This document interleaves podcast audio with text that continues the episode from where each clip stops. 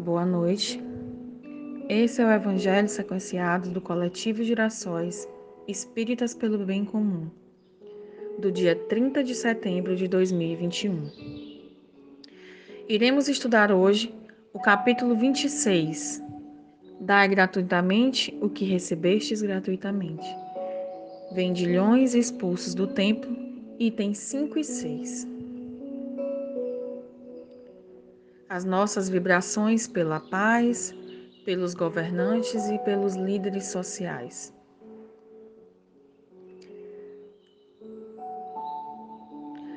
Elevemos nossos corações ao nosso Pai, ao nosso Mestre Jesus e pedimos a permissão para iniciar mais um estudo.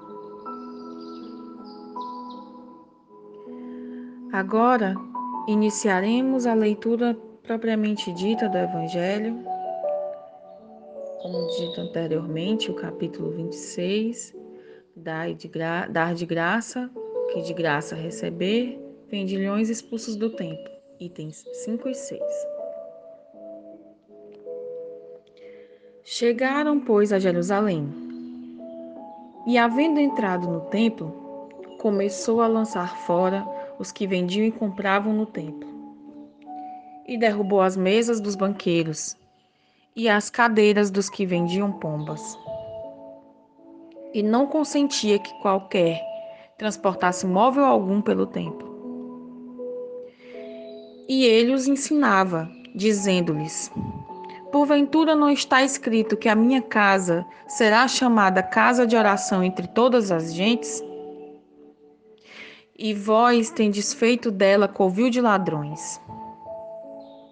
O que, ouvindo os príncipes dos sacerdotes e os escribas, andavam escogitando de que modo haviam de perder, porque todo o povo admirava sua doutrina e tinham medo dele. É, Marcos, capítulo 11, versículos 15 e 18, e semelhante passagem em Mateus, capítulo 21, versículos 12 e 13. Jesus expulsou os vendilhões do templo e assim condenou o tráfico das coisas santas, sob qualquer forma que seja. Deus não vende a sua bênção, nem o seu perdão, nem a entrada no reino dos céus. O homem não tem, portanto, o direito de cobrar nada disso.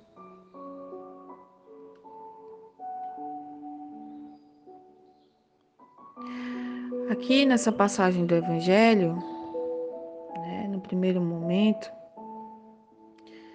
pode parecer que Jesus foi agressivo, que Jesus foi arrogante, né? mas na verdade foi o contrário. Na realidade, Jesus estava sendo humilde. É, estudando sobre o assunto, para trazer o Evangelho hoje encontrei, eu encontrei uma observação do Haroldo Dutra em que ele explica que naquele templo trabalhavam milhares de pessoas e haviam também muitos guardas. Se Jesus chegasse lá chutando, né, sacando as pessoas fora, né, quebrando as coisas, fazendo tudo isso, ele teria sido preso com toda certeza ele teria sido preso. Historicamente falando, então, isso era impossível que Jesus tivesse tido essa atitude. Né? No entanto, Jesus foi sim firme na sua fala e na sua atitude, para que as pessoas compreendessem a gravidade daquela situação. Essa passagem do Evangelho foi contada dessa forma para transmitir a mensagem com mais veemência para a nossa mente limitada, a nossa mente humana que ainda era e ainda é muito limitada.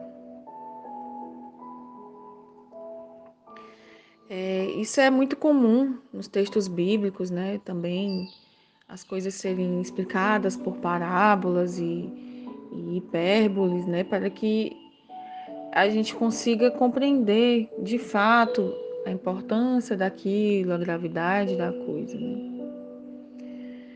É importante a gente refletir sobre isso, até porque né, a gente sabe que Jesus é um espírito puro e, como tal, ele não manifestaria paixões inferiores, como a raiva e a agressividade. Do contrário, ele não seria um espírito puro.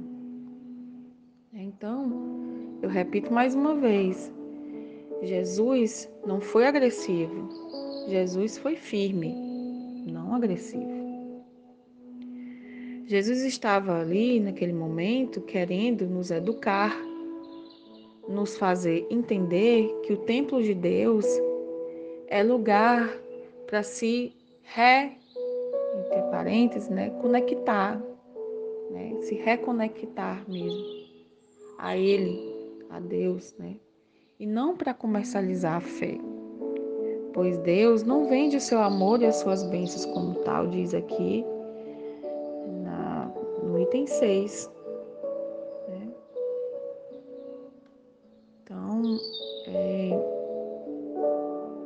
Acho que o mais importante dessa passagem do Evangelho que a gente tem que trazer para nós é isso, né? entender que é, que Deus, que Jesus quis nos dizer ali, naquele momento, afinal de contas, cada atitude de Jesus foi educativa, né? Cada passagem dessa, cada coisa que ele fazia era na intenção de nos educar para alguma coisa. E o que ele estava tentando nos mostrar ali naquele momento era isso, que a gente não é essa relação que a gente precisa ter com Deus, é essa relação de que a gente precisa comprar as bênçãos de Deus. Acho que quando a gente entende dessa forma, só mostra a nossa pequeneza, né? E o quanto a gente ainda não compreende a Deus. Jesus queria nos mostrar era isso.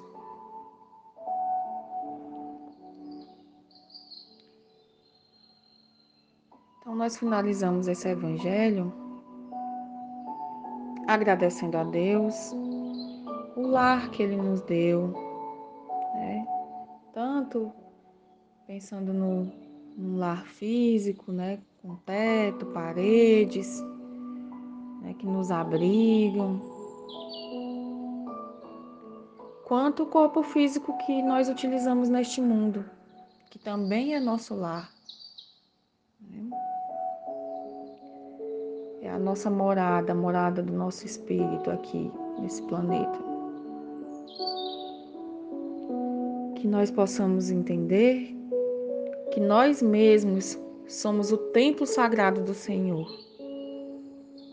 E que a cada dia que passa, nós possamos dar um passo a mais no caminho da mudança que nós desejamos ver no mundo que a gente possa compreender que somos esse templo sagrado e que nós é que devemos ser a mudança que desejamos ver no mundo. Jesus, nosso Mestre, abençoa nosso fim de noite, nos ampara, nos auxilia nessa caminhada. Que assim seja.